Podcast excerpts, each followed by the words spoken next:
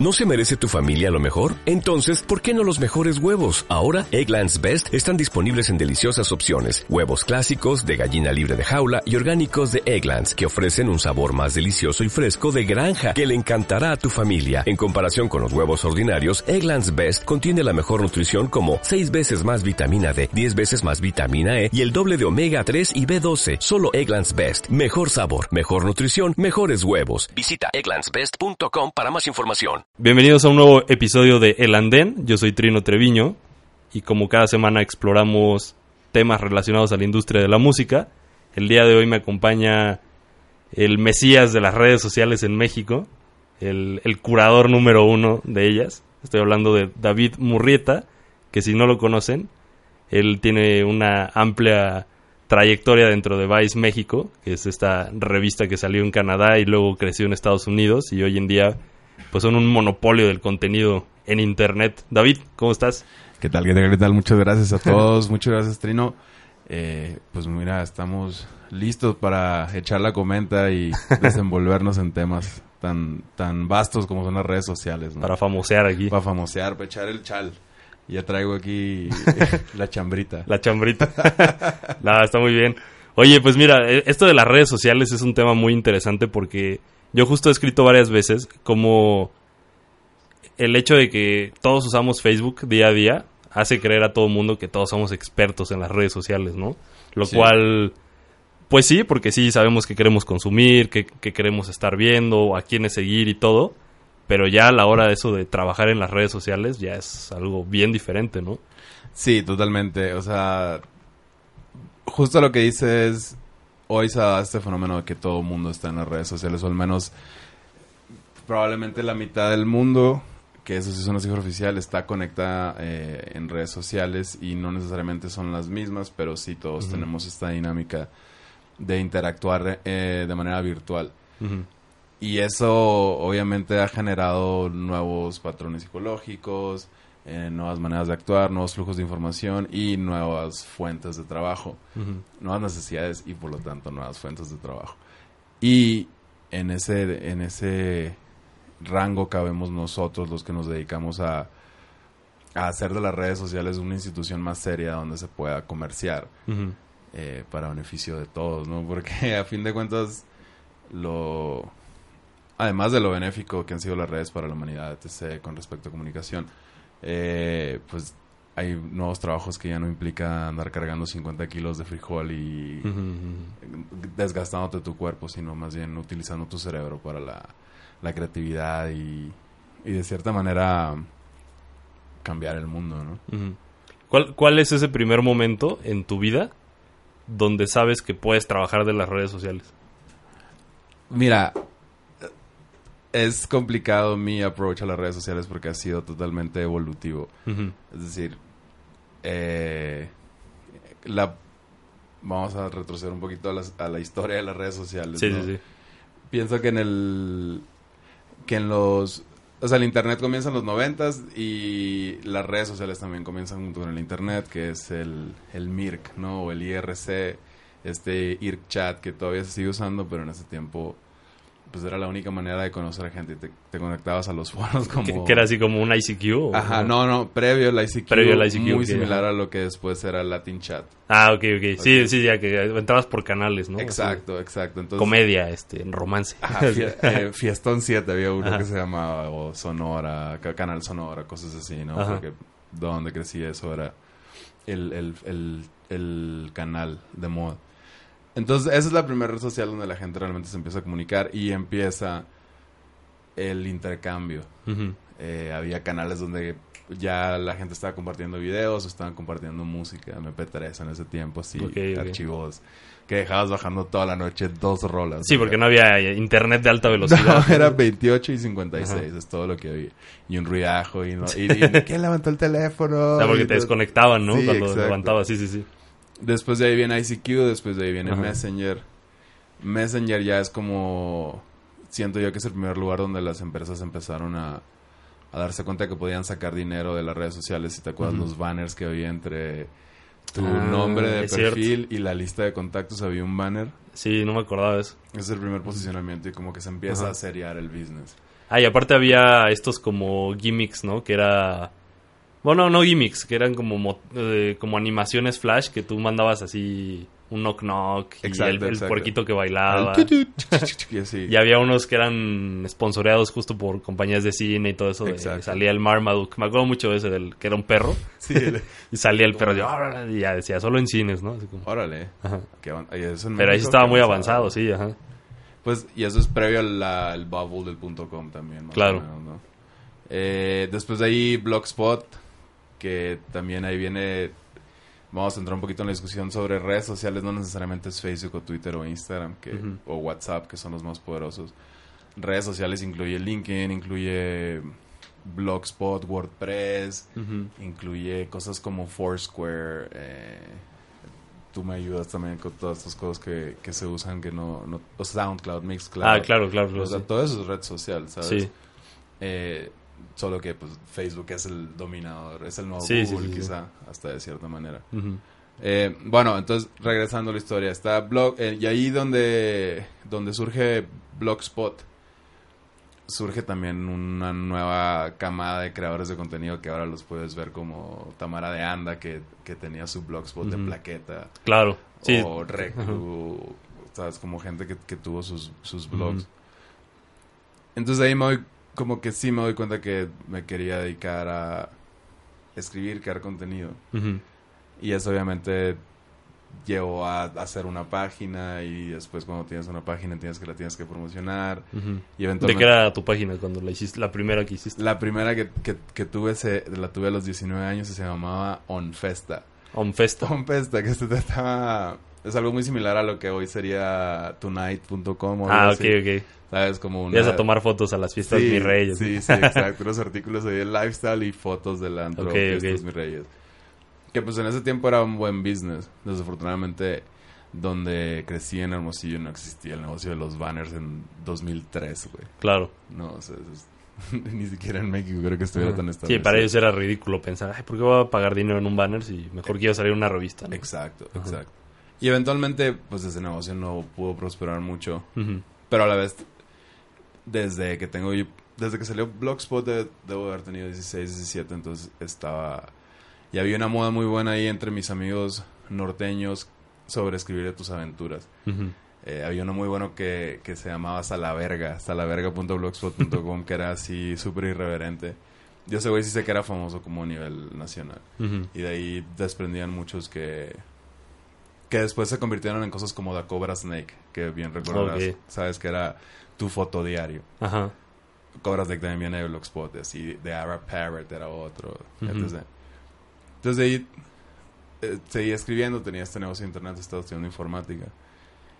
Y a la vez, obviamente, siempre estaba muy inclinado hacia la música y todo esto. Surge el movimiento indie. ¿no? Como tal, el desprendimiento de, de los artistas de las disqueras y de los, de los record, big record labels, big movie labels y todo esto.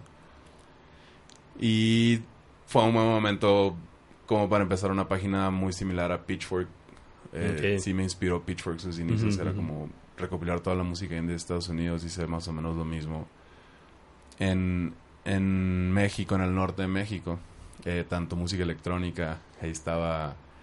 eh, antes de los macuanos había unos chicos que... Pues todo el movimiento electro de Tijuana todo lo que hizo Tony T, todos los Neon Knights, eh, Tiesto tocaba en Tijuana antes de que tocara en la. Ciudad de México, tocaba Pues Nortec, ¿no? También. Nortec ajá. también, el colectivo Nortec. el colectivo Nortec, Mexicali también tenía otro movimiento del Laser Punk, que existía la posibilidad de ir a San Diego a ver grupos como eh, estos los uh, Hércules en el Love Affair por 5 Ah, ok, ok, dólares, por ajá. ejemplo, en un bar y cositas así. Entonces había, había para hacer una, una pequeña página. Ujú. Entonces, después de todo este choro, güey, aunque había decidido en Blogspot como seguir escribiendo, Ajá. es justo con el indie como cuando digo, ah, sí me quiero dedicar al business de online. Ujú. En todo eso que te estoy diciendo, no existía realmente un negocio ni un esquema de promoción de contenido en redes sociales. Facebook era tenía dos años. Sí, sea, exacto. o- No sonaba cada uno. Ajá. Twitter apenas estaba en esa etapa en la que todos ponían, ah, ya me levanté, hola, mundo. ¿Te acuerdas? Sí, sí, ridícula del inicio de Twitter donde todos Aparte Twitter al principio, bueno, yo cuando lo abrí, que fue creo en 2009, Sí. era horrible la página, o sea, no era como muy amigable, como No. que no entendías qué hacer, o sea, qué Solo leías. 140 ajá. caracteres y sí, todo. sí. Así, ¿qué? ¿Cómo tan poquito? Y quiero comunicar más. Y sí. Y bueno, la humanidad entró en ese juego. Y ahí es cuando realmente las redes sociales empiezan a tomar importancia como medios de información y flujos de comunicación y todo esto. Bueno, entonces, cuando surge Nación Indie y toda esta cobertura, eh, pues empezó a usar Twitter, que fue lo primero. Y ahí es cuando ya se empieza a tornar más serio el business. Nación Indie no duró mucho. Tuve la oportunidad de venir a trabajar a Vice aquí cuando Vice... al- Bueno, estoy involucrado con Vice desde el primer año distribuyendo revistas en Hermosillo porque pues tenía este sitio, hacía, producía fiestas tanto de electrónica, eh, de música independiente, hip hop, o sea, rock, hip- todo, todo. Eh, entonces, me acuerdo siempre que platicamos nuestras fiestas con. Este DJs de nombre y apellido, como Manolo, ¿cómo se llama? Carlos Rentería, Ajá. o todos estos que también hicimos algunas fiestas con ellos, que subían a tocar y que era la primera vez que subían. Ujú. Pero bueno, tengo la oportunidad de, de- de venir a trabajar a Vice como editor del, de Vice, de Viceland en ese tiempo, que después se convirtió en Vice.com. Y ahora regresó a Viceland. Y ahora regresó a... Bueno, pero como canal de televisión, Como canal de televisión. y, y ahí obviamente pues ya se torna todo mucho más serio. Viene el boom y el inicio del negocio digital en México, marketing digital. La, Facebook se va haciendo más grande, surgen otras cosas. eh, los sitios empiezan a importar mucho. ¿no? Es, eh, la moda de los blogs, pum, pum, pum. Y ahí, obviamente, entre que yo había venido a ser editor, pero obviamente, el- como yo ya tenía una página, sabes que es un negocio mucho más grande que solo tener, subir cosas y así, o generar Claro, contenido. claro. Y eventualmente, pues te digo, fue evolucionando a, a, a donde llegó el momento de separarme del editorial, porque yo no soy periodista de carrera, entonces obviamente no, alguien como yo no debería estar necesariamente a cargo de una editorial tan seria como pueden ser las cosas de Vice. Y a la vez eh, vamos entendiendo la importancia de las redes y me ya me quedo como head of social y ahí es cuando empezamos a explotar. Algo en lo que nadie pensaba que... Siento que hasta hace dos años nadie pensaba que las redes sociales fueran a ser tan importantes. Eh, Hasta hace dos años, dices. Sí, sí. Estamos ya, en 2000, o sea, a partir de 2015 tú, tú ves que las empresas y la gente ya lo empieza a tomar más en serio. Sí, porque obviamente fue ese periodo 2012-2014 donde empezaron a salir los primeros estadísticas de que ya se estaba pautando más dinero Mm. en, en digital que en televisión. Todo ese proceso de adaptación, las escuelas, bla, bla, bla, pum, pum, pum.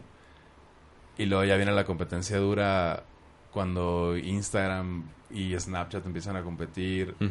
Facebook eh, repentinamente dice, güey, o sea, soy un monstruo. Sí, sí, Amazon empieza a avanzar duro, las series, Netflix, pum, pum.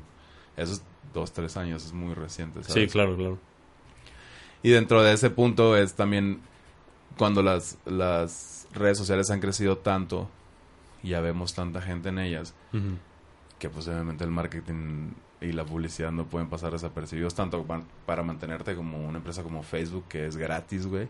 Entonces, ¿de dónde vas a sacar dinero? Pues de donde se pueda. Y, y para todo el negocio que crece alrededor de. Entonces, por eso te digo que pienso que hace dos, tres años me pudieras decir que realmente se toma en serio porque es, es, es hasta ese punto, o sea, fue en ese momento donde los canales se volvieron tan grandes que hay tanta gente que, que hay posibilidad de hacer negocios, ¿sabes? De diferentes maneras. Además de influir en gobiernos. o sea, no- Claro, claro. no sí, que hoy en día las estrategias de política son enormes Exacto, también. exacto. Digo, en el plano digital. O sea, las Ajá. elecciones de gobernadores y estas últimas, ¿sabes? Peña Nieto eh, no necesariamente estuvo tan influido en redes sociales, pero sí Donald Trump. O sea, la victoria de Donald Trump, hay incluso investigaciones federales sobre cómo las redes sociales influyeron en... en- Claro, en el voto. Exacto. Y eso hace dos años. Sí, sí, sí, sí.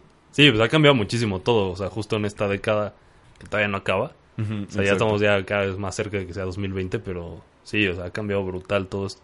Y sobre todo, o sea, tú, tú cuando empezaste, o sea, e- e- entras en un área editorial y ves todo lo de música y demás, pero, o sea, no había quien te enseñara a hacer nada de eso, ¿no? O sea, No, no, no, no, ni siquiera, fíjate, justo la razón por la que me cambié de, administra de mi carrera de administración a mi carrera de informática era porque estaba buscando a alguien que me enseñara a, a desarrollar páginas. No era algo que se enseñara en la escuela en ese tiempo. Sí, ¿no? O al menos en las escuelas a las que tenía posibilidad un mexicano regular, ¿sabes? Eh, y aún así te enseñaban HTML, pero de todas maneras Sí, sí, sí. era mucho más conveniente aprenderlo tú. Y si te pones a pensar, el iPhone tiene 10 años, güey. Sí. El pedo de la movilidad, de, de, compartir tu vida, tiene 10 años. Y eso, una car- un, las carreras duran 4. Entonces, si tiene 10 años, si tú entraste a la carrera 2010, obviamente no te lo enseñaban, te lo empezaron a enseñar después de 2000, supo- de- de- probablemente después de 2011 y así, Sí, sí, sí. Entonces, eso. Sí, pues es, es muy de, de autodidacta. Y digo, sobre todo, que ya no es un tema nada más de poner un meme, ¿no? Así de, ah, bueno, voy a No. compartir esto o poner este un link a tu sitio web, sino requiere mucho más el aprender a hacer una verdadera estrategia de contenido, ¿no? O sea, porque Sí. ¿quiénes son los primeros que a ti te impactan? O sea, a nivel, pues sí, digital en Facebook, Instagram, etcétera, que tú digas, ¿qué están haciendo? Y necesito saber cómo lo hacen. Es, es muy interesante las, las estrategias de redes sociales. Porque obviamente tienes que conocer cómo está. Uno tienes que entender que se parece un poco a tener una pantalla abierta de las 24 horas en un espacio público. Eso es, eso es el- la cuestión del marketing en internet, más o menos. Entonces tienes que atraer a la gente a tu producto. Lo estoy hablando en términos muy, muy fríos, ¿no? Sí, pero pues es la Ajá, verdad. es la verdad. Sí. hay que atraer a la gente a tu producto, pero mm, nos toca la suerte de que hoy en día tenemos la opción. Antes tenías como 10, 10 canales o 7 canales de televisión abierta y es todo lo que podías ver. Sí, ¿sabes? sí, claro. Hoy yo puedo escoger si le doy like al fanpage de Aleso, o si le doy la- el like al fanpage de Avicii, o si le doy like al fanpage de los dos, ¿sabes? Sí, sí, sí. entonces, en eso radica eh, el, el truco en, el, en, en la publicidad en Internet, que tienes que ofrecer algo de calidad para gente que está esperando y que tiene la opción de seguirte o no. Y, y hay mil maneras, o creas una historia, o le vendes muy bonito el producto, le haces muy buena foto, hice un video, hice un live, eso ya es otra cosa, ¿no? Ya depende del- de lo que te dediques. En el caso de los promotores de música, pues hay que vender el-. La canción, el Claro. artista, el estilo de vida, el, el evento, ¿no? Y toda esta gente como pues, el Wherever, Yuya, etcétera, o sea, ¿te impactó eso a ti de algún modo? O sea, dijiste, ¿qué, qué están haciendo que tienen millones de views al día? Es- likes, followers, así. Es difícil entenderlo, eh, pero pues tiene lógica, ¿no? Al menos en los números, eh, si tienes en cuenta que el 60% de México tiene acceso a Internet y de ese 60%, de esos 60 millones de mexicanos que tienen acceso a Internet, 52 están conectados a Facebook, pues, no, Sí, muchísimo, hace, muchísimo sentido. Y ya, y a YouTube y todo eso, ¿no? Hace muchísimo sentido cómo la gente se está entreteniendo. Y algo que, que, que, que hace que tenga más lógica aún es entender que también los medios grandes se quedaron sin contenido para jóvenes, que es algo que, Ajá. que tú también has estado viviendo, ¿no? Y Sí. tenemos esta oportunidad nosotros de que, que pensamos distinto y que, y que tenemos contenido que no puedes ver en televisión por miles de reglamentos, además Ajá. de la burocracia interna del canal. Eh, o sea, está Cofepris, tú sabes, Sí, está sí, todo esto. Pues, y la gente quiere consumir, o sea, es oferta y demanda. También vivimos Claro. en un mundo eh, capitalista. ¿sabes? Que hay mucha queja, por ejemplo, hay un, un influencer que no, ahorita, ahorita no me acuerdo cómo se llama, Roberto Martínez o algo así, creo que es un chavo de Monterrey, que luego como que viraliza mucho sus videos en Facebook de opiniones políticas, ¿no? De, No, Ujú. es que no debería pasar esto, y luego él dona dinero a causas y cosas de eso. Lo hace bien, o sea, pues para estar morro, o sea, Sí. creo que ha hecho como buen público, pero él un día decía algo que me gustó mucho, que es como, ah, sí, la gente se quejaba mucho de que Televisa y el contenido de TV Azteca y de todos los canales de televisión abierta, que era basura, Dice, y te metes a YouTube y es lo mismo, ¿no? O sea, dice, la gente se está divirtiendo con el mismo tipo de humor, Sí. el mismo tipo de personajes. Digo, ya no es este Eugenio Derbez, ¿no? O, Sí, exacto. o Adrián Uribe, todos estos personajes así como muy comerciales, pero es, dice, no, pues ahora hay otro y pues, es lo mismo, ¿no? Pues, del- o sea, sabes cómo es gente haciendo cosas que es Sí, sí, sí. replicando mucho el entretenimiento que veían en la tele también. O sea, a mí eso también me habla mucho de, bueno, no sé si, si tú coincides, de cómo por tantos años nos dictaron cómo debíamos entretenernos, que pues ya no tienes otra manera de consumirlo tan fácil si no hacen como ese mismo tipo de contenido. ¿no? Estoy totalmente de acuerdo. Ajá. Pues es, eh, ya sabes, como esta, como esta conversación que se hace sobre que los nativos americanos no sabí, nunca en su vida habían visto un barco venir. Entonces Ah, no claro. sabían lo que estaban viendo. Que para ellos era una ilusión, ¿no? Así Ajá, como, ah, eso seguro no es. Entonces imagínate que te ponen en YouTube, que se ha pasado, obviamente videos como Ajá. rarísimos así, pero que te pongan en YouTube, no sé, esto la primera, o sea, imagínate, ¿sabes? Como Ajá. nosotros hablando aquí, que te lo habían puesto en 2009, no sé qué, Sí, qué es que es eso, ¿no? pensado, Ajá. pero si te ponen a alguien más familiar, pues sí, ¿no? Pero el, el caso específico de los youtubers es súper interesante investigar, porque muy diferente a los insta- instagramers y todo eso. Claro, sí, sí, sí, ya, ya ha cambiado mucho. Y el, y el youtuber sí, sí tiene mucho más tiempo que el instagramer. O que, o, que- o que el, o que el twitstar. Y es diferente porque el twitstar no podía hacer videos hasta hace como dos años. También tocas que, en- que en Twitter no podía subir muchos, mucho Sí, a menos que hicieras Periscope, ¿no? Exacto. Y Periscope también tiene como tres, cuatro años. Ajá. Pero YouTube sí tiene al- algunos. Y el hecho de que gente que habla y corta y habla así, ¿sabes? Como solo te Ajá, tienen ajá. entretenido y solo te están cambiando de escena cada siete segundos. Sí, sí, sí. Que tengan esa cantidad de views es súper, súper impresionante. O sea, eh, te habla de que hay un público que realmente no está interesado en la televisión y que solo está interesado en lo que pasa en YouTube y que le va a creer a YouTube todo lo que le diga también, que es bien interesante. Y todo el, y todo el, o sea, la historia de Wherever de cómo hizo un negocio con su, con su, con su nombre, hizo fama, hizo dinero, y lo termina con la ruptura de, con su manager y el nombre, entonces ya Ah, no su sí, sí, sí. nombre, y tú, es como, güey, eso es, es una, son como las demandas así de, de estudio de cine contra... Con- Brad Pitt, ¿no? Ajá, exacto, es lo mismo, pero en esta escala. Sí, sí, sí. De- ya hablando, bueno, de música, que, que mucha gente que nos escucha pues son músicos o, bueno, DJs, etcétera. ¿Quiénes te, te impresiona cómo hacen todo su contenido? O sea, ¿quiénes son tus favoritos que dices, híjole, estos Hay varios. artistas o raperos o no sé quiénes sigas? Es lo que más me impresiona y por qué. Hay varios y ojo con, con la controversia a lo que sigo, ¿eh? Porque es, es variada. Ajá. Voy a meter nombres ahí regional mexicano, reggaetón, ok, ok. o sea, vamos, vámonos. Porque mira, hay que entender, como te digo, cuando en las redes sociales hay que entender la audiencia, ¿no? Entonces, pues eh, la música popular, tanto el pop o el norteño, banda, reggaetón, y cada país de Latinoamérica tiene un, un- un Ujú. local, hay una música local muy famosa. Eso es donde está la mayoría de las personas. Claro. ¿no? Y el resto ahí se ahí se da, vamos a ponerlo así, la electrónica, el baile popular quizás reciba la misma gente que un baile de electrónica, un EDC, un. Tomorrowland en México, ¿sabes? Entonces, con esto me refiero a que hay diferentes, hay muchos tipos de famosos en redes sociales. Cada quien ha adoptado a su público. Entonces ahí te va.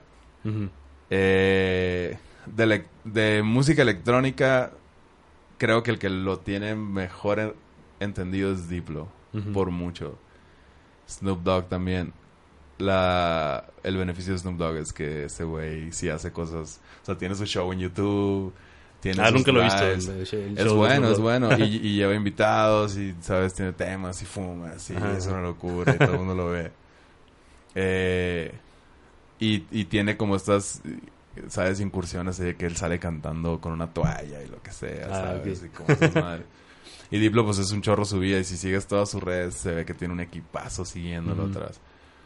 Pero también, de otro lado, como están estos morrillos como Kodak Black, que son un es súper famoso en, para el público de 16, 23 en Estados Unidos, que es un rapero de Florida. te hablo del caso de él porque también es ese tipo de rapero que lo meten al bote y lo sacan y así. Ok, ok. ¿Sabes? Entonces él tiene como mucho approach a su estilo, a su estilo de vida, a lo, a lo que lo hace él como individual y son muchas fotos y lives que pudieras pensar que no tienen sentido, pero pues está con sus amigos y la verdad lo que le gusta a los morritos de 13. Y si te das cuenta, Diplo le gusta a los morritos de 16 y Kodak Black le gusta a los morritos de 16, pero los dos hacen contenido súper distinto. Sí, sí, exacto. Entonces, o también está eh, otro famoso de, de, regga- de reggaetón, que, que es más, él más bien, más bien- más bien es un manager y tiene varios clubs de, música dominicana. Y la música dominicana pues incluye trap, incluye como reggaetón, incluye Ujú. salsatón o no sé, estas cosas acá más... Combinado, Más, ¿no? ele- sí, de tempo más elevado. Sí, sí, sí, Eh, él, por ejemplo, tiene tiene un hashtag que se llama eh, la movie sigue en play. Entonces él tiene como todo un concepto de que, de que él es la lámpara humana, el brillo, Mm. y llega él y tiene sus hashtags para un momento. O sea, tiene como toda un- una narrativa construida en base a ciertos gustos que él tiene, así. ¿sabes? Muy particulares. Además de, de los videos en vivo y lo que sea, ¿sabes? Y él, ahí Ujú. de repente... Porque él es el, el, el maestro de ceremonias, ¿sabes? Es el que presenta el show y ya cantan los demás, todos los que son de su, de su sello y parte del, del círculo de antros que tiene. Entonces, son varios que me gustan porque hacen, porque al menos lo mantienen real. Claro. ¿sabes? Lo hacen bien. También está Fuego, que es un rapero pues, que está muy de moda. Eh, ¿qué, qué es eso? De enseñar su vida, enseñar su música, es su estilo de vida. Cada quien sabe cómo llegarle a su público. Ahorita dijiste algo bien importante, eso de mantenerlo real. Sí. ¿Qué es mantenerlo real hoy en las redes sociales? Básicamente, que se, que se vea que lo que haces es lo que haces si no Ujú. estuviera esa cámara ahí. Claro. ¿sabes? Porque eh, seguro has visto gente en medio de la Avenida Reforma aquí en la Ciudad de México haciendo unas marometas ahí, güey, para la selfie, ¿sabes? Como la gente Ajá. que vive para hacerlo por el selfie, Ajá. eso no es tanto mantenerlo real, ¿sabes? Ajá. Eso es tú ir a buscar la situación en lugar de que la situación suceda y entonces hacer un video al respecto, Claro. ¿no? Que antes era el famoso Do It for the Vine, ¿no? Ajá, Do It for the Vine, que ya murió. Sí, sí, sí. Hubo otra que se nos va. Sí, sí, sí. Qué triste. Y ahí salieron un chorro. O sea, Lele Pons, Juan Pazurita eran Vine Claro. originalmente. Que después Mike Ávila. Mike nuestro, Ávila. nuestro amigo Mike Ávila. Ojalá nos estés escuchando, amigo. Oye, el amigo Mike Ávila ya no lo he visto. No, está en Querétaro ahora. ¿Ah, sí? Sí, sí, sí. Válgame. Querétaro. Pero bueno, ahí te mandamos un saludo. Un saludazo al querido Mike. Sí, no, pero bueno, o sea, de, estos, eh, eh, o sea, el, el ser real o ser legit, como dicen los gringos, sí. sí, yo también siento que es como lo que más premia hoy en día, porque justo, yo siento que hay un punto ahorita en, en cuando la gente construye su fanpage, donde es como meterte al Latin chat otra vez, ¿no? Así como de voy a maquillar, que ya soy bien famoso, Ajá. que hago esto, Sí. este, vida jet set, así todo, y de pronto es como, en la vida real son cero amistosos, no Sí. tienen como toda esa opulencia, o sea, no hay como... Sí, exacto. Construyen una imagen que, pues, Que no, no es su vida. Ajá. Que está bien, es válido también, porque conozco una buena cantidad de personas que están viviendo de eso ahorita, ¿no? De, de tomarse muchas... Pero pues tú no sientes que la gente cada vez se da más cuenta que... Sí, sin duda, sin duda va a haber una... Son etapas, lo que ahorita mencionamos de cuando en Twitter, cuando el mundo conoció Twitter y era buenos días, esto es lo Ajá. que comí, o sea, que es una etapa súper tonta, o sea, Sí, sí, sí. ahorita, pero en su momento era como, órale, órale, ese güey hace todos los días, no sé, y seguro te re- recordaremos que antes del algoritmo de Instagram, Sí, que veías todo. Ajá, existía como mucho más gente haciendo las cosas en el momento, poniendo más. ¿no? Y ahora justo en- siento que en Instagram está sucediendo esto que comentas, que la que las personas están empezando a producir su perfil. Sí. Sí, porque ya ahora se requiere como de más calidad, no necesariamente en la cámara, sino en el contenido per se, ¿no? Exacto, exacto. Pero justo sí la gente está empezando a elegir, o sea, hay mil opciones nuevas para para tus, tus fotos artísticas como Elo, no sé si has oído de esta red social, E. Creo que sí, pero no lo Era, sabes. era por invitación hace algunos años y ahorita ya está muy como para gente dedicada a mostrar sus, su arte, ¿no? Sus Ok. piezas, su ilustración o lo que sea, no tanto música. Y luego está, eh, por ejemplo, Mixcloud, que siento que de, de un año para acá llegó así Bandcamp. Sí, sí, también, sí. ¿sabes? Bandcamp, de hecho, está agarrando un chorro de fuerza. Y la Es como el nuevo SoundCloud, ¿no? Ajá, exacto. Entonces, Digo, también ya tiene un buen rato, pero más bien justo como dice, está agarrando más fuerza. y la muerte de SoundCloud también va a ser significativo porque hay muchísima música ahí original. Yo no creo que desaparezca. Yo tampoco, pero sí he leído sobre los eh, los costos que están Sí, sí, sí, teniendo. sí. Es muy difícil eso. Sí, claro. ¿no? Y este... Ay, se me fue lo que te iba a decir sobre el contenido. Era... O sea, ¿tú crees que la gente sobrevive ahorita a las la, la etapa de la fanpage? O sea, ¿cómo ves que... O sea, hay muchos DJs o, bueno, artistas, de todo, que hoy controlan ellos su fanpage, ¿no? Sí. Pero, ¿crees que muchos logren sobrevivir esta segunda etapa o tercera etapa? No, no sé qué ciclo sea el que estamos viendo ahorita de, No sé, de Facebook, pero... Es raro. Por digo, ya hablo más de Facebook porque es la que más fuerte está, ¿sabes? Sí. la que más millones de usuarios tiene No, mira, hay que entender que. Facebook es dueño de Facebook, Facebook Sí. Messenger y WhatsApp Sí. e Instagram. Entonces, Exacto, tiene todo ya. eh, la, la compañía Facebook es la Sí, sí, sí. compite con Google, ¿no? Pero supongo que van a ser vamos a integrar el fanpage a la vida, como ya más o menos está sucediendo, como por ejemplo al voy a bajar algo más mundano. Queremos ir a cenar. Hoy el los tacos del chupacabras aquí que están, sabes, muy famosos. Ya tienen fanpage, güey. Sí, sí, sí. Entonces supongo que cuando O sea, ¿y tú crees que es necesario que ese tipo de negocios tengan fanpage? Sí, totalmente, porque justo te dice que quieres cenar hoy, que hay alrededor de mí, o, oye, tacos, no me acuerdo cómo se llaman, tacos CH. Y de cierta manera es más fácil eh, manejar la interfaz de Facebook que de Google. Cuando tú buscas algo, algo en Google son como tres pasos. Búsqueda, te aparece y luego te vas a Google Maps y luego ya ves dónde está. En. Facebook es como, pum, aquí está, esto es lo que dice la gente, aquí están las reseñas. Sea, es una... Siento yo, desde mi perspectiva, obviamente, que es muy de contenido. O sea, alguien, alguien de redes sociales que vende en Mercado Libre puede tener otra perspectiva completamente distinta a la mía. Pero si te hablo como de contenido o de la importancia de tu marca en redes sociales, pues es eso. Visibilidad, que la gente te pueda encontrar. En el caso de un negocio de tacos, pues... O sea, te voy a explicar un, un, un, un ejemplo de un, de un negocio de tacos que lo hace muy bien y que su fanpage tiene 150 mil followers y el negocio está en Ecatepec. Se llama Taquería César Palas. Lo pueden bu- buscar en Facebook. Los vatos tienen un reto que es eh, 50 tacos al pastor en una hora, güey. No- y lo que hacen es... Y comes gratis. ¿o qué? Ajá, y te los comes y, y te ganas 500 pesos y algo así. Ah, o sea, ganas algo. Pero si no, pues pagas los que te comiste. Ujú. Eh, live streamean los retos. Ok.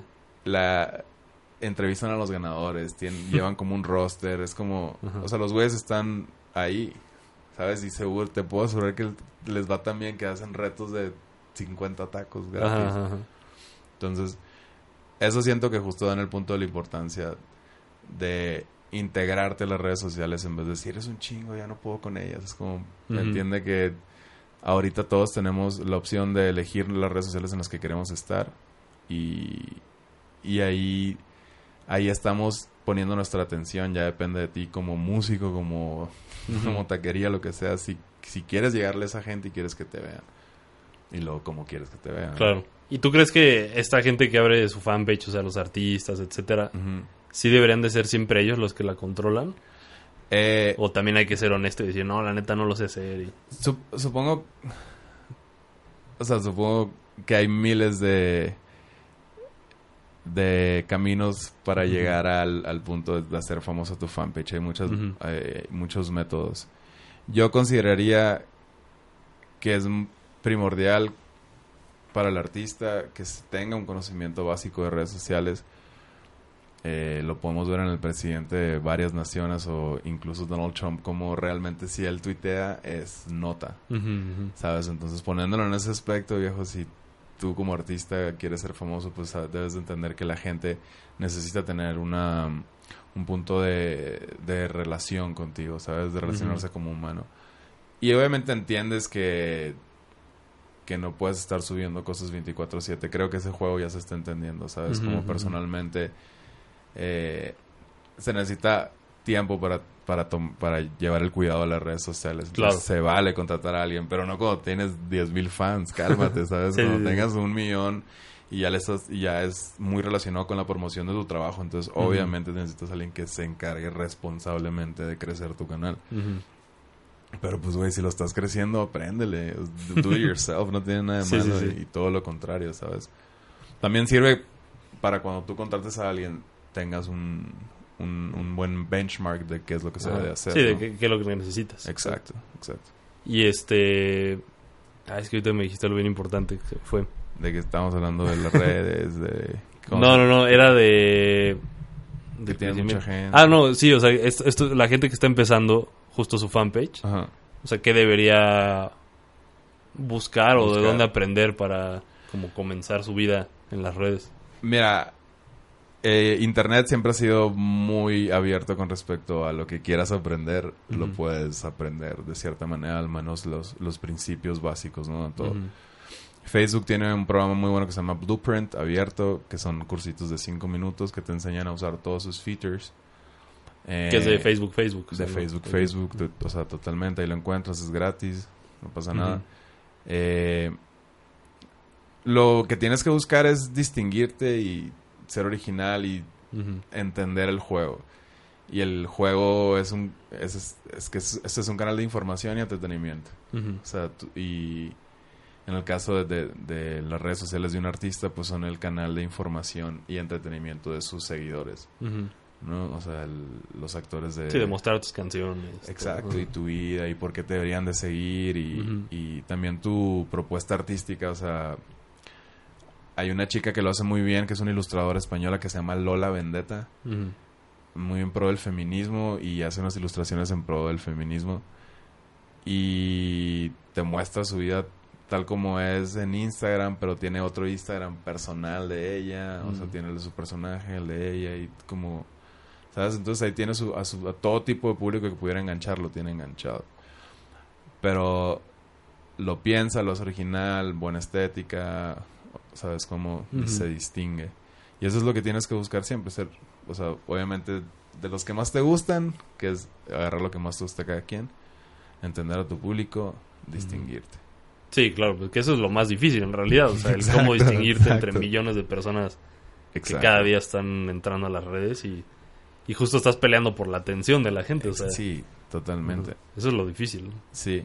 Pero pues también te estás entendiendo, es lo difícil, pero supongo que los, los que más se distinguen también se distinguen por eso, porque entienden bien. ¿Tú eres más de la idea de que hay que estar en todas las plataformas todo el tiempo o quedarte nada más en la que más te acomode?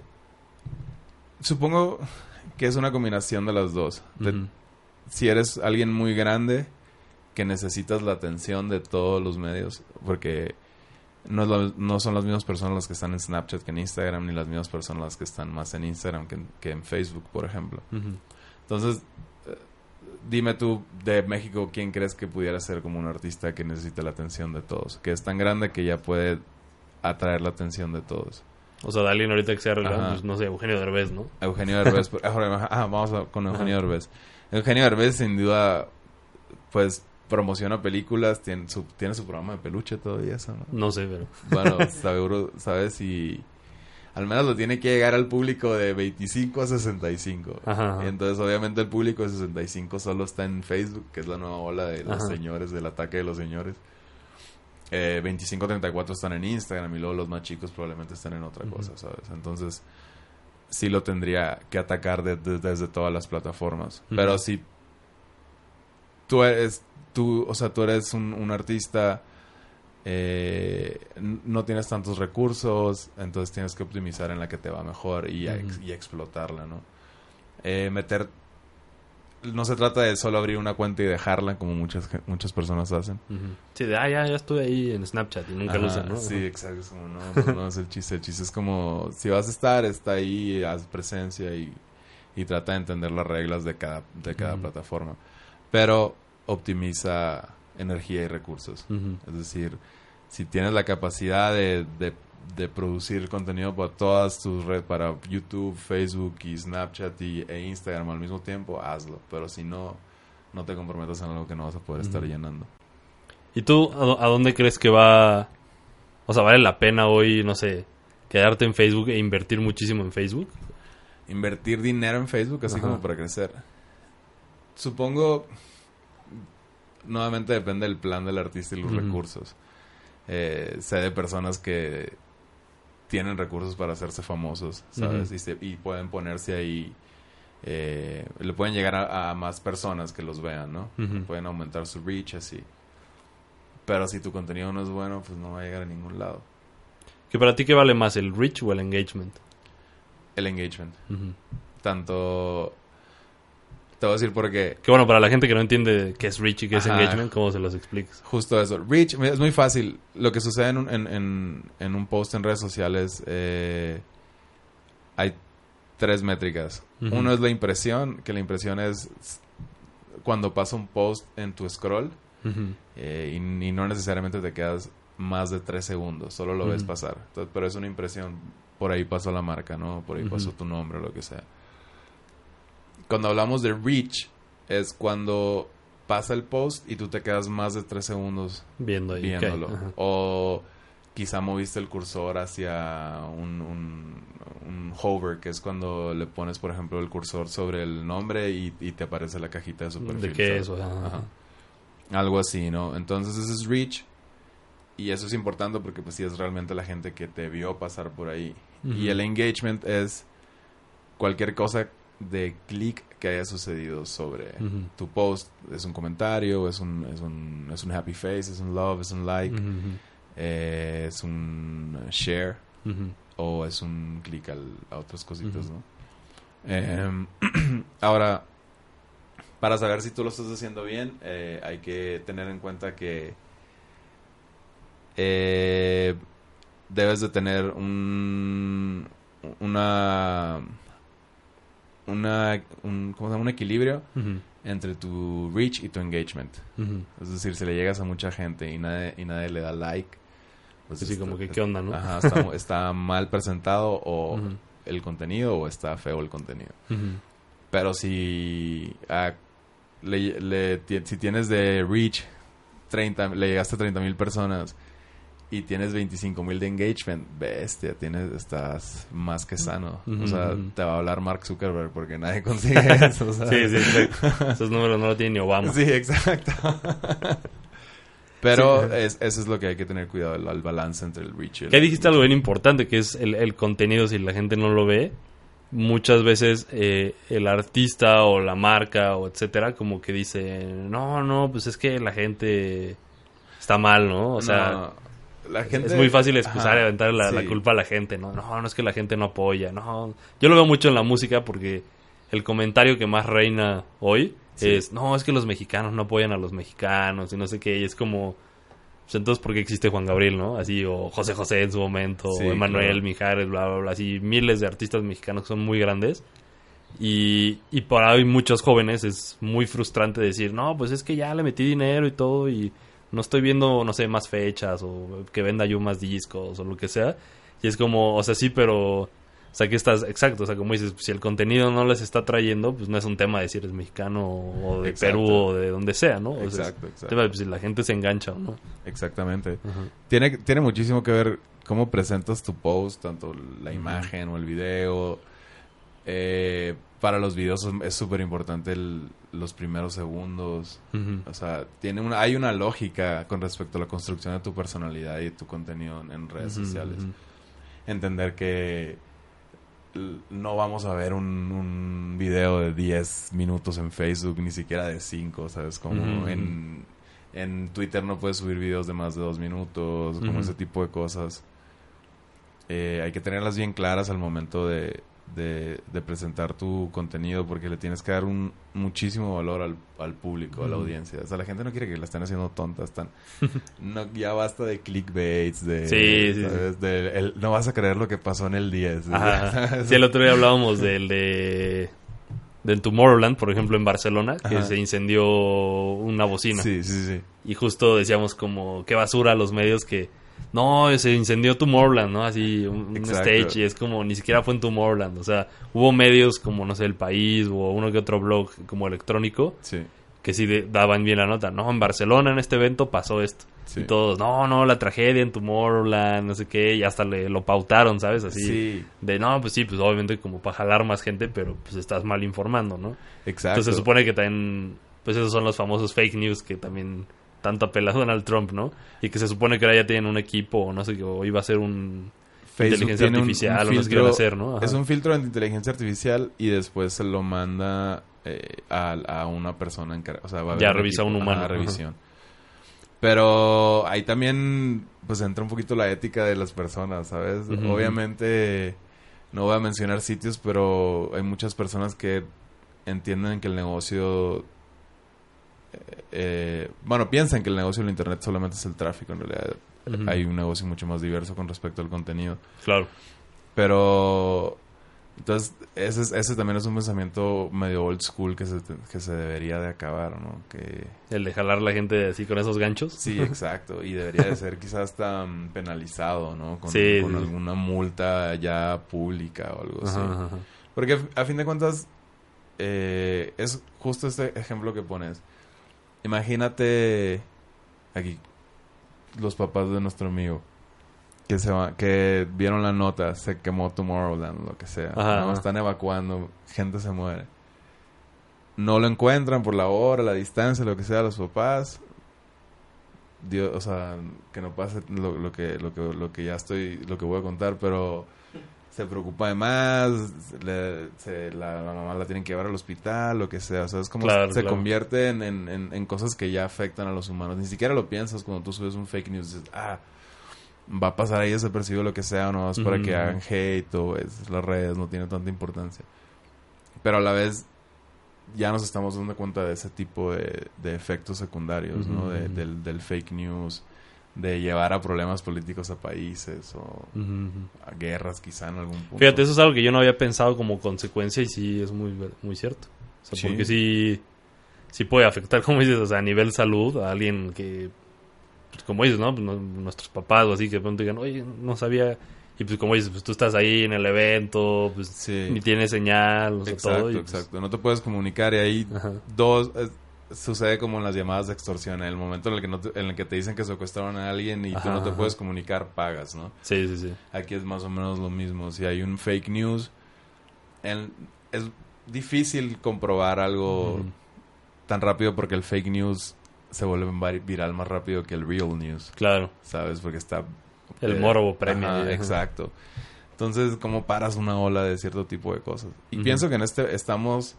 En 2018 seguro vamos a ver varias controversias sobre fake news y cómo tratarlo. Pues se supone sí, o sea, tío, este, este como plática que ha habido pues, dentro de Facebook y demás, que yo también estoy de acuerdo que deberían de pulir a todas esas páginas Sí. así de ya no. Fino el filipino, ya basta. Hay uno que se llama así, Fino filipino se llama. y pro Y- fake news o qué? Pues muy agregador, pero también en el agregador se va mucho fake news. los, agre- los agregadores son los son páginas que tienen muchas visitas, pues como hay algunas mexicanas, calditos o cómo se llama esa página, sin mencionar nombres. Pero que se encargan o se encargaban de, de solo estar agregando noticias de las que más están trendeando. Y es Mm. justo, pasan estos errores, ¿no? Hay una noticia en, en Malasia falsa que está trendeando, se ve muy buena para el clickbait, la traduces, pum, lo exponencias, etc. ¿no? Oye, con todo esto que está, pues como dices, en realidad es muy joven todo este mundo de las redes sociales, porque aunque todo ha pasado así rapidísimo en esta década, Sí. O sea, no siento que estemos ni siquiera a la mitad del camino de lo que nos falta con todo este boom, ¿no? Para nada, apenas estamos empezando. Falta la integración de redes y the Internet of Things, el Internet de las cosas. Y Como que es el Internet de las cosas. Pues eh, el Internet de las cosas es esta cuestión de que ahora puedes controlar las luces de tu casa, la temperatura, Ah, ok, ok, el refri. Pero entonces también va a llegar el punto en que lo combinas con las redes. Quieres ver las noticias del día en tu pantalla tal, lo vas a tener que conectar. eh, tus preferencias de consumo van a cambiar. Bueno, perdón, nuestros métodos de consumo van a cambiar conforme la integración de la compra, de- del método de compra por internet, se una a el consumo de contenido. Es decir, cuando veas una foto de un vestido en Vanity, lo vas a poder comprar ahí mismo. Entonces, ese es otro mundo que no sé cómo. Fíjate que estaba leyendo el otro día un, un artículo sobre que Amazon, ya ves que compró Whole Foods, ¿no? En Estados sí, Unidos. exacto. Entonces ahora ya lo que quieren es distribuir la comida y todo eso. Sí. Y justo decía que Amazon lo que estaba buscando era una patente que por si tú ibas, no sé, al Best Buy y decías, ay, mira esta cámara, ay, pero voy a checar cuánto está en Amazon, que Amazon te iba a bloquear el website para que no pudieras tú hacer benchmark así de, ah, oye, a ver si está más barato. ¿Cómo crees? Ajá. No, es, creo que ya es está muy loco. Sí, es una práctica desleal. Pero pues para que no estés ahí con la competencia de, ah, será, ¿no? Y para que ya no- cuando vayas allá la, la lavarrote de la esquina, ¿no? Ya Ajá. no tengas opción. Oye, pero es que yo lo vi más barato en el Amazon, ajá. Y pues no. Pero es interesante, o sea, ya veremos cómo, cómo nos vamos a ir hiperconectando como, como generación y como humanidad. Sí, porque ahorita eso que decías del Internet de las cosas es va muy relacionado ahorita con el Alexa Voice de Amazon, Exacto. el Google Home, El Siri. el, ajá, el Siri, que Ajá. bueno, también Apple va a sacar como una cosa también que ya para casas. Ajá. O sea, sí, eso sí es muy real, que cada vez va a ser más así de, oye, este, Siri, ponme López Dóriga, ¿no? Y ya te poner así en la tele, pum, se prende. Exacto. O vas a dejar tu reminder. O por ejemplo, esto ya lo puedes hacer en, el- en algunos lugares. La reservación al restaurante desde, Ah, sí. desde Facebook. O la llamada desde Facebook, ¿no? Llamar directo. Eh, otra cosa de que es así muy similar, se me escapa, te lo iba a decir. Bueno, se me olvidó. Que son cosas... Ah, LinkedIn. Puedes eh, aplicar a tu... A, a trabajos nomás con un botón. Como todo ese tipo... O sea, y eso es una unión de, la, de una red social con el Internet de las cosas. Claro. En un plano laboral, ¿no? Sí, sí, sí. Sí, eso, eso viene sin duda muy, muy fuerte. Y yo también estoy de acuerdo que, que sí, ahorita de pronto dices como, híjole, ¿qué más viene, no? Pero más bien es que todo es lo que viene más bien. o sea, sí viene una todo, bola de nieve sí. muy grande para Muy. todos que si justo no estás prevenido y como haciendo tu tarea de ver cómo funcionan las redes y todo eso, sí va a agarrar de noche al 90% de la población. Es muy importante porque todo, ¿sabes? La- O sea, la educación, cuánta gente no hay tomando cursos en línea. Sí, sí, sí, sí. sí. cuántos no, no hemos aprendido programación, seguro tu programación musical, como todo ese tipo de cosas, ¿sabes? Mixing, o sea, producción musical. ¿Cuántos videos no hay en, en, en YouTube? Sí, porque la humanidad más que nunca, este es cuando más hemos consumido contenido. Durísimo. Todo el día, ¿no? Todo Sí, el día sin Estás parar. viendo, ajá. Ya está, nos estamos acabando el mundo, ¿no? nos estamos olvidando del con Netflix. Sí, sí, sí. Bueno, ya es que Netflix también ahorita está muy de moda que tiene una, una deuda billonaria, ¿no? ¿De qué? De que han invertido casi todo su dinero, entonces tienen como una deuda de 20 billones de dólares, una cosa así. Ajá. Y, y pues toda la gente, ay, va a tornar Netflix, y así, pero pues más bien ellos están aportando, están invirtiendo al long term, ¿no? O sea, Sí, a largo exacto. plazo para ver eh, que funciona, porque justo ellos se están volviendo de ser un servicio de streaming. Ahora la gente lo que más consume son como sus series o todo esto que Netflix está sacando, entonces están como viendo. El modelo de negocios, ¿no? Y, y también la competencia. Y Amazon está igual, ajá. Sí, o sea, está Amazon Prime, es Apple, está HBO. HBO on, on, on demand, Ajá. on the go, ¿no? ¿Cuál es? Y luego YouTube Red. Ah, sí. Eso yo nunca he consumido nada de YouTube Red. Hay, hay contenido original eh, como muy enfocado al, al Centennial, o sea, al L. Pons y, ellos aparecen. Ah, porque hay como mancuernas ahí con Disney, ¿no? También y todo. Exacto. Pero también tienes acceso. Lo que más lo, lo he usado yo es el para la música, porque puedes ponerlo. O sea, puedes cerrar tu iPhone y ya ujú. corren los playlists sin anuncios. Entonces, Ah, claro, o sea, como Spotify o... Ajá, como Spotify. Ah, o- YouTube dices, ajá. Ajá. en YouTube. Y realmente YouTube tiene la colección más grande de música Sí, en sí, el sí, sí. mundo.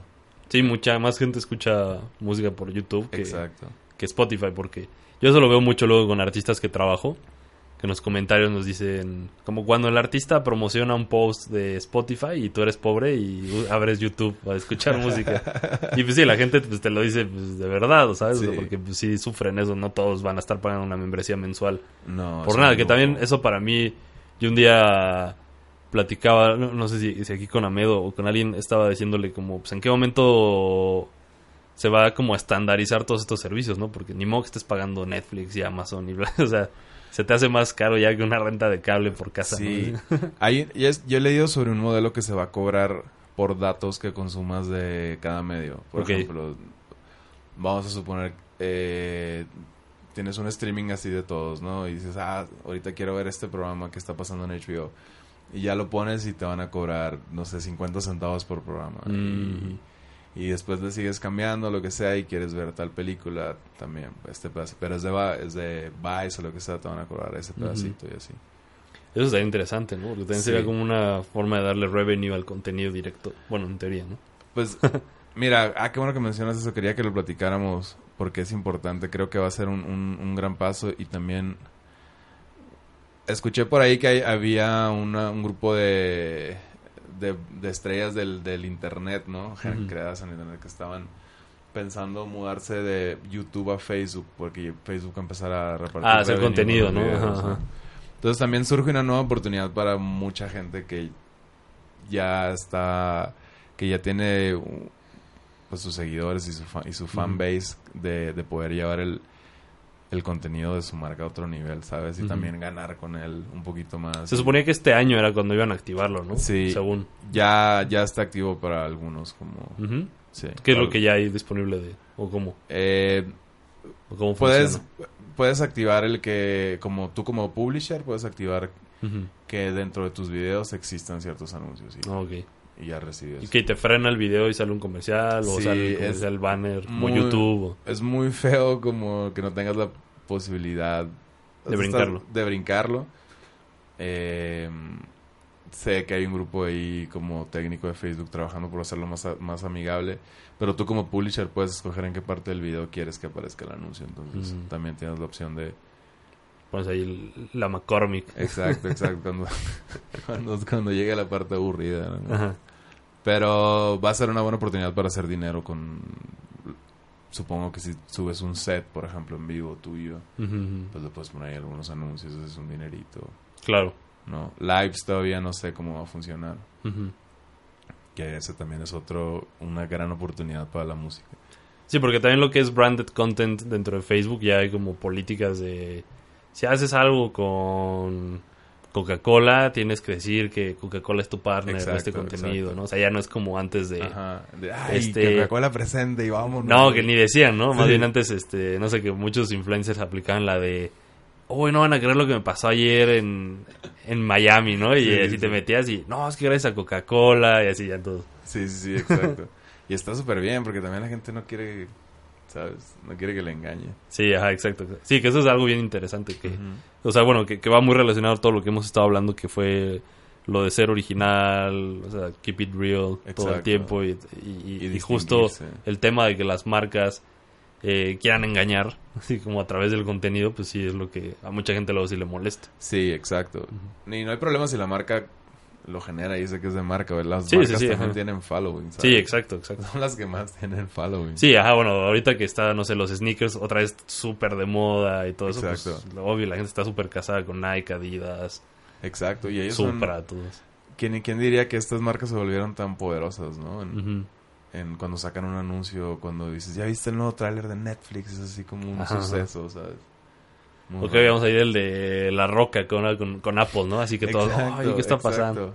Y es- está padre eso porque te hace interactuar así de... El comercial justo te dice, dile a Siri que qué está pasando con La Roca, ¿no? Y ya Sí. le preguntas. Mira, hasta lo podemos hacer. A como- ver, eh, no lo he Vamos a hacer aquí un, un en vivo de...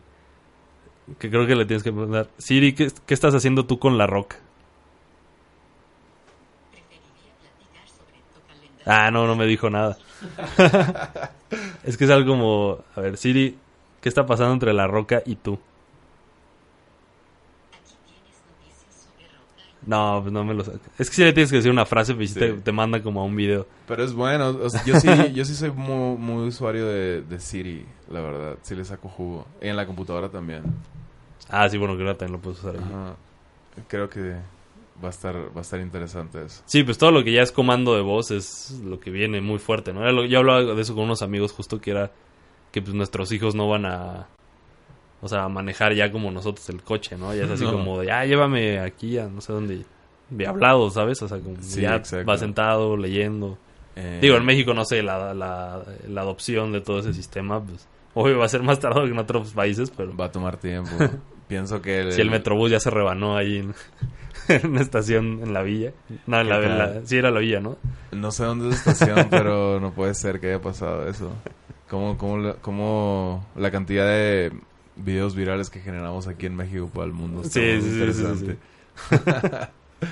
Oye, bueno, y ya nada más para darle closure a todo esto, ¿qué recomendaciones le das a, a la gente que está entrando a las redes sociales? Eh, O sea, ¿cuáles son como tres tips básicos que deberían ellos de tener en cuenta para... Si van entrando a las redes sociales, uno, llegaron muy tarde. Sí, sí. Esto ya está pasando desde hace unos años. No, mira, muy básico. Hay que entender el canal, hay que mm, respetar a la audiencia. Es muy serio lo que estoy diciendo, obviamente es- son puntos muy generales, Claro, claro. pero la verdad es que ellos son los que te has- los que te dan el follow. No hay manera en la que la gente te pueda seguir eh, forzadamente, ¿sabes? Ujú. Entonces sí tienes que ofrecer algo de calidad. Y eh, originalidad. ¿Sabes? La- tratarse de distinguir, no ser más de lo mismo. Ya sé que es muy difícil, es un mundo donde cada vez hay más millones de personas por día. Pero empieza por tu región y ya verás. Lo bueno del internet es que puedes competir mundialmente. Entonces lo que tú pensarías... eh, Sí, es igual y si en tu ciudad no estás pegando, capaz en el Exacto. otro lado del mundo es como, ah, no. exacto. Y eso creo que es un beneficio muy Ujú. grande, ¿no? Claro. No, pues está muy bien. Pues eh, ahí han escuchado ya las recomendaciones de David Murrieta, el gurú del social media. Muchas gracias. como muchas gracias presentación la como de entertainment, ¿no? Así, Sí, el gurú exacto. del social media. Hey, tenemos con ustedes. De, de panelista de Jorge Garralda. Muy bien, pues David, ¿dónde te pueden encontrar a ti? Eh, en estamos en plataformas? las redes sociales. eh, mi perfil más eh, serio y profesional es Dav Murrieta, como David Murrieta, Dav Murrieta en Twitter. Y mi lado chusco y Ajá. focoso en arroba stoner latino en Instagram y Facebook. Ocasionalmente, en ocasiones especiales abrimos el canal, entonces ahí Ajá. cuando lo vean abierto Stoner Latino, que vienen cosas muy interesantes, eh, les vamos a ir anunciando, pero vamos a... Un pacto mundial ahí con, un- un- con Univision. Enrique, vamos a hacer primer impacto versión internet mejorada. Vamos a traer el chupacabras de vuelta. Con los hermanos Brennan. Con los... los gemelos Brennan. Exacto. Pero ahí estamos. Todo en el latino. Dab Murrieta. Y muchísimas gracias, amigo Trino. No, pues a ti por haber venido aquí a, al Andén. Yo Al soy. Trino Treviño. A mí me encuentran en arroba Trino DJ. Y nos seguimos escuchando en un siguiente episodio de El Andén.